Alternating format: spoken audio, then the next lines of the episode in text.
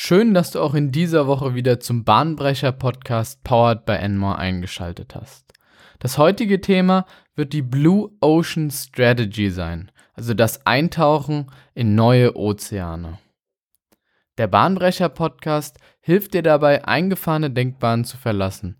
Wir geben dir ein Rüstzeug in Form von Techniken, Methoden und Theorien an die Hand, um bahnbrechende Ideen zu entwickeln und diese in Innovationen zu verwandeln – Dabei greifen wir zurück auf unsere Erfahrung als Beratungshaus und teilen dir mit, was sich in der Praxis wirklich bewährt. Die Blue Ocean Strategy ist eine Strategie, die sich von den klassischen Wettbewerbsstrategien, die Michael Portner, Porter definiert hat, abgrenzt und wurde entwickelt von den INSEAD Business School Professoren Chan Kim und René Mauborn. Darüber hinaus sind die Blue Ocean Strategy und der Blue Ocean Shift zwei Bücher, die von den beiden Professoren herausgebracht wurden und als Management-Bestseller gelten. Wie eben erwähnt, grenzt sich die Blue Ocean Strategy von diesen klassischen Wettbewerbsstrategien, die Michael Porter einmal definiert hat, ab. Porters Wettbewerbsstrategien basieren darauf, dass einerseits entweder eine Kosten- oder Qualitätsführerschaft eingenommen werden kann von einem Unternehmen, also hauptsächlich der Fokus auf den Kosten liegen sollte oder auf der Qualität und auf der anderen Achse entweder branchenweit agiert wird oder in eine Nische eingedrungen wird, also das Ganze segmentiert wird. Wir haben also Masse versus Nische und Kosten versus Qualität. Aus dieser Matrix heraus lassen sich vier unterschiedliche Rollen im Markt definieren, in welche Unternehmen eindringen können und hinsichtlich welcher Unternehmen auch im Wettbewerb agieren können. Die eine Rolle ist die Qualitätsführerschaft im Massenmarkt, also branchenweit. Die andere Rolle ist die Kostenführerschaft im Massenmarkt. Darüber hinaus gibt es genau diese beiden Ausprägungen auch noch im Segment, also in der Nische, in der Marktnische. Und hierbei gibt es entweder die Unternehmen, die als Spezialisten gelten, also sich wirklich auf ein minimales, kleines Produkt fokussiert haben und dieses möglichst in sehr, sehr hoher Qualität produzieren. Und es gibt auf der anderen Seite auch wieder die Kostenführerschaft. Sie produzieren nur wenige Güter, aber diese Güter sind unheimlich günstig. Die Blue Ocean Strategy fährt jetzt einen ganz, ganz neuen Ansatz und sie sagt, wir wollen doch gar nicht in aktuellen Wettbewerbsmärkten mit anderen Unternehmen konkurrieren, sondern eigentlich wollen wir neue Märkte eröffnen. Denn wenn wir neue Märkte eröffnen, dann haben wir in diesen Märkten überhaupt keine Konkurrenz oder nur eine marginale Konkurrenz. Und es lässt sich doch viel, viel einfacher in neue Märkte eintauchen und diese aufzubauen, als in bereits sehr, sehr starken und wettbewerbsorientierten Märkten einen Marktanteil zu erhalten. Das so der allgemeine Grundansatz der Blue Ocean Strategy und jetzt, äh, wie der Name es schon sagt, werden genau diese neuen Märkte als Blue Oceans beschrieben. Also diese Value Innovation, wir wollen dem Kunden einen neuen Wert geben. Das ganze Thema Wert und dem Kunden einen Wert erzeugen läuft ja wie ein roter Faden durch das ganze Innovationsthema und genauso ist es auch hier mit der Blue Ocean Strategy. Wir betrachten uns allerdings in diesem Rahmen gesamte Märkte und nicht nur einzelne Produkte. Auf der einen Seite haben wir also die Blue Oceans und auf der anderen Seite, das sind diese stark wettbewerbsorientierten und aktuell bereits bestehenden Märkte und diese werden Red Oceans genannt. Im Prinzip sind Red Oceans, also auch die Märkte, auf denen die Wettbewerbsstrategien von Michael Porter angewendet werden können. Wir versuchen uns einen Marktanteil aus einem bestehenden Markt abzugreifen. Wir gehen voll in den Wettbewerb hinein und müssen irgendwie schauen, wo wir dort eine Lücke finden oder wie wir uns da platzieren, um eigentlich mit ebenbürtigen oder bereits Unternehmen, die schon lang, langjährig in dem Markt aktiv sind, konkurrieren. Andererseits bietet uns die Blue Ocean Strategy, also die offenen, blauen, tiefen Ozeane als Sinnbild gesprochen eine Möglichkeit, um wirklich neue Märkte zu erzielen, neue Kunden zu erreichen und diesem ganzen Wettbewerbsdruck aus dem Weg zu gehen. Also eine Art First Mover zu sein, der eine Nische oder ein Potenzial identifiziert und genau auf dieses hinarbeitet und dieses versucht für sich zu nutzen. Also anstatt an einer bestehenden Nachfrage zu knabbern, wird einfach eine gänzlich neue Nachfrage erzeugt und erfüllt. Um Märkte zu analysieren, haben sich die Autoren ein sehr, sehr schönes Tool ausgedacht. Und zwar ist das die Werte- oder Nutzenkurve, wie sie genannt wird. Die Werte- oder Nutzenkurve bildet auch wieder zwei Achsen ab. Auf der Y, also der vertikalen Achse, wird die Leistungserfüllung abgebildet. Auf der X-Achse, also der horizontalen Achse, werden die unterschiedlichen Branchenmerkmale, anhand welcher sich die verschiedenen Anbieter eines Marktes tummeln, dargestellt. Um diese Merkmale zu identifizieren, ist es natürlich sehr, sehr wichtig, mit Branchenexperten und auch Marktexperten zu kommunizieren und im Austausch zu stehen, da diese genau wissen, hinsichtlich welcher Kriterien sich Unternehmen in dem Markt jeweils unterscheiden. Innerhalb dieser Wertekurve gibt es nun vier unterschiedliche Strategien, die man fahren kann, um sich von einem bestehenden Markt abzuscheiden und einen neuen Markt zu generieren. Das ist einmal das Eliminieren von Leistungsmerkmalen, das ist andererseits das Erhöhen hinsichtlich bestimmter Merkmale, das ist das Reduzieren hinsichtlich bestimmter Merkmale. Und das Kreieren gänzlich neuer Merkmale, die bisher noch kein anderes Unternehmen erfüllt haben. Hier muss man auch sagen, dass die Stärke insbesondere von dieser Blue Ocean Strategy hinsichtlich des Kreieren neuer Merkmale ist. Also das sind genau diese Aspekte, die dann letzten Endes das Unternehmen und diese Blue Ocean Strategy von einer Red Ocean Strategy unterscheiden würden. Wir versuchen das Ganze mal ein bisschen handfester an einem Beispiel zu machen und betrachten uns den Cirque du Soleil, also der in Kanada gegründete Zirkus, der wirklich die Fernsehlandschaft beschrieben hat und zu großer Berühmtheit weltweit geworden ist.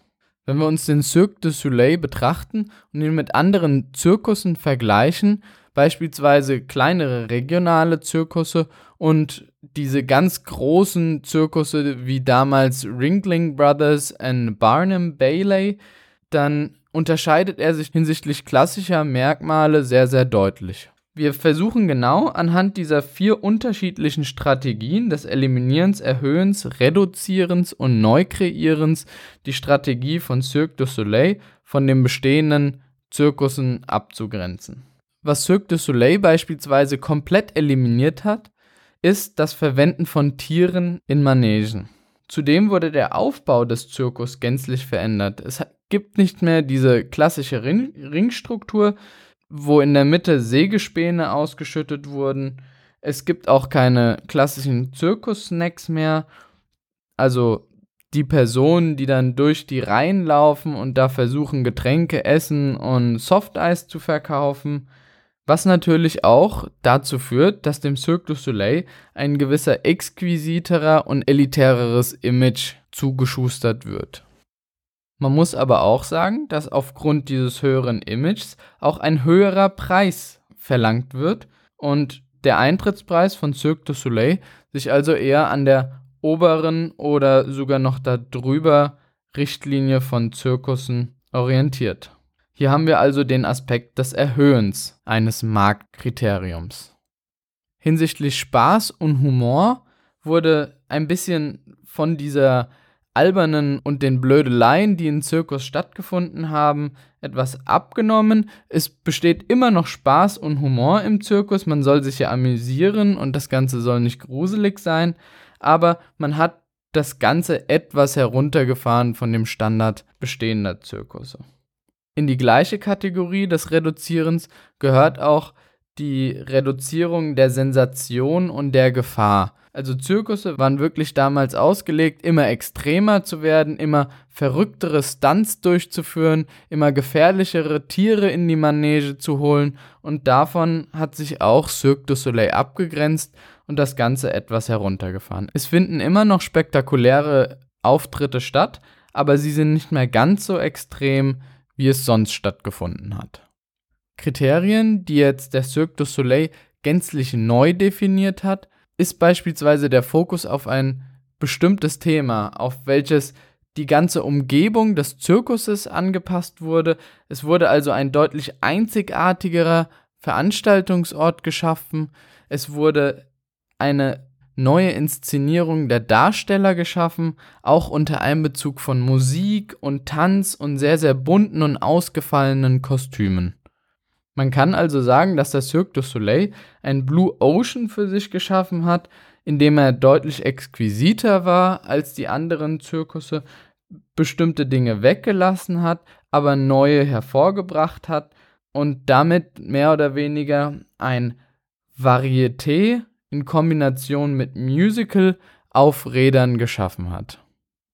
Wer Interesse hat, diese Wertekurve mal für ein anderes Beispiel selbst zu erproben, dem empfehle ich das Thema Wii.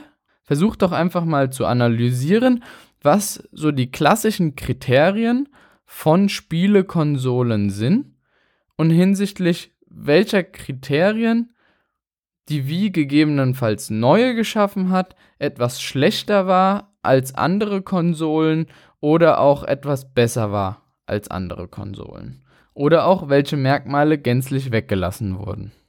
Selbstverständlich war das, was ich eben erzählt habe, nicht die Gänze und Fülle des 320 Seiten langen Buches der Blue Ocean Strategy, aber es hat so die Grundaspekte der Blue Ocean Strategy erläutert. Darüber hinaus gibt es selbstverständlich noch andere Frameworks und Tools und Methoden, die angewendet werden können, aber ich glaube, wir haben hier so den Kern der Strategie benennen können. Wir wollen das Ganze aber auch nicht komplett unkritisiert lassen und ein bisschen reflektierter an das Thema herangehen. Und wenn wir uns betrachten, dann ist die Blue Ocean Strategy eigentlich nichts gänzlich Neues. Es ist ein wirklich schöner Begriff und eine wunderbare Metapher für neue Produkte und neue Märkte, die geschaffen werden durch neue Produkte. Aber grundsätzlich ist das eine Thematik, die bereits seit Jahrzehnten, wenn nicht sogar Jahrhunderten stattgefunden hat. Man muss auch sagen, dass die Blue Ocean Strategy und die Wertekurve grundsätzlich eher Validierungscharakter hat und wenig dafür sorgt, Neues zu schaffen und Innovationen zu erzeugen. Das Einzige, was man hier herausziehen kann, ist, dass im Laufe der Jahre immer wieder Märkte vorhanden sind, in denen sich die unterschiedlichen Anbieter nicht klar voneinander distanzieren. Hierzu gehört beispielsweise die Hotellerie, die Hotelbranche, aber auch Airlines und die ganze Flugindustrie haben dazu gehört. Es konnten sich jeweils in den bestehenden Märkten Unternehmen wie Hotel One oder auch Ryanair etablieren, selbst gegenüber bereits großen Unternehmen, die genau solche Märkte analysiert haben und gefunden haben, dass es doch andere Bedürfnisse von Kunden gibt, die bereits noch nicht erfüllt sind. Auch muss man sagen, dass Blue Oceans scheitern können und auch oftmals scheitern. Das heißt, Blue Oceans sind nicht unbedingt ein Garant dafür, dass auch eine erfolgreiche Innovation entsteht. Hierbei ist insbesondere die Kluft zwischen dem Markt und der Idee und der konkreten Umsetzung das ausschlaggebende Kriterium. Wenn Produkte oder Ideen beispielsweise nicht technisch umsetzbar sind oder die Umsetzung grundsätzlich scheitert, dann hilft es auch nichts, einen Markt anzusprechen, der bisher noch gar nicht vorhanden ist. Zudem muss man überlegen, ob diese Blue Oceans wirklich so wahnsinnig neue Märkte sind. Wenn wir uns beispielsweise die Job-to-be-done-Methode anschauen und die jeweiligen Produkte hinsichtlich ihrer Aufgabe analysieren, dann ergeben sich doch ganz andere Wettbewerber und man muss sich natürlich fragen, ob für dieses Produkt tatsächlich kein Wettbewerb vorhanden ist. Jetzt jedoch genug mit der Kritik und wir kommen zum Gedankenhappen für deine innovative Woche. Der heutige Slogan passt wirklich wie die Faust aufs Auge auf die, für die Blue Ocean Strategy und zwar lautet er Beat your competitors without trying to beat your competitors. Versuch doch mal, wie angesprochen, den Blue Ocean der Wie zu analysieren anhand der Wertekurve und der Merkmale sowie der Leistungserfüllung, um ein besseres Gefühl für die Strategie zu bekommen. Ansonsten hoffe ich auch, dass gegebenenfalls dieses Tool der Wertematrix dazu hilft, deine zukünftigen Ideen besser bewerten zu können und dessen Potenzial einzuschätzen. Solltest du noch Fragen, Verbesserungsvorschläge oder Ideen zu unserem Podcast haben, dann kontaktiere uns gerne unter contact@enmore.de. Wir unterstützen dich, dein Team und dein Unternehmen gerne bei der nächsten Innovation.